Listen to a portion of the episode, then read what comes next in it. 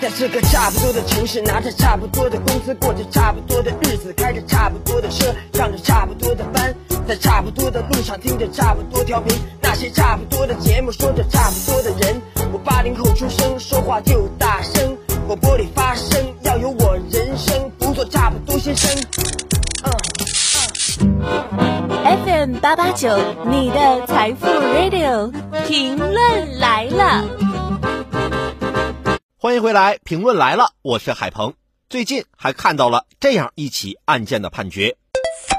近日，广东深圳张女士所在公司在工作区域内安装了多个高清摄像头，其中一个位于张女士工位的上方。考虑到公司高管是男性，且所在位置易走光，于是张女士打伞上班。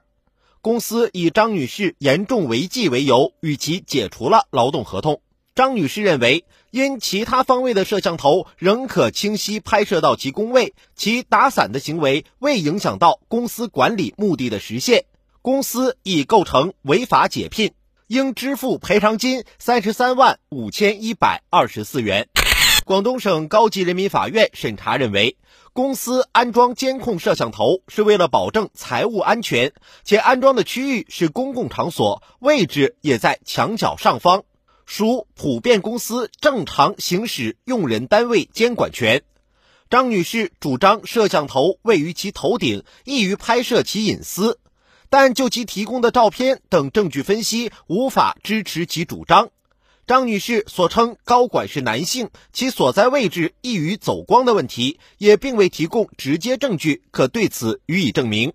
张女士诉请赔偿缺乏理据，不予支持。按照劳动法，用人单位有监督员工工作的权利。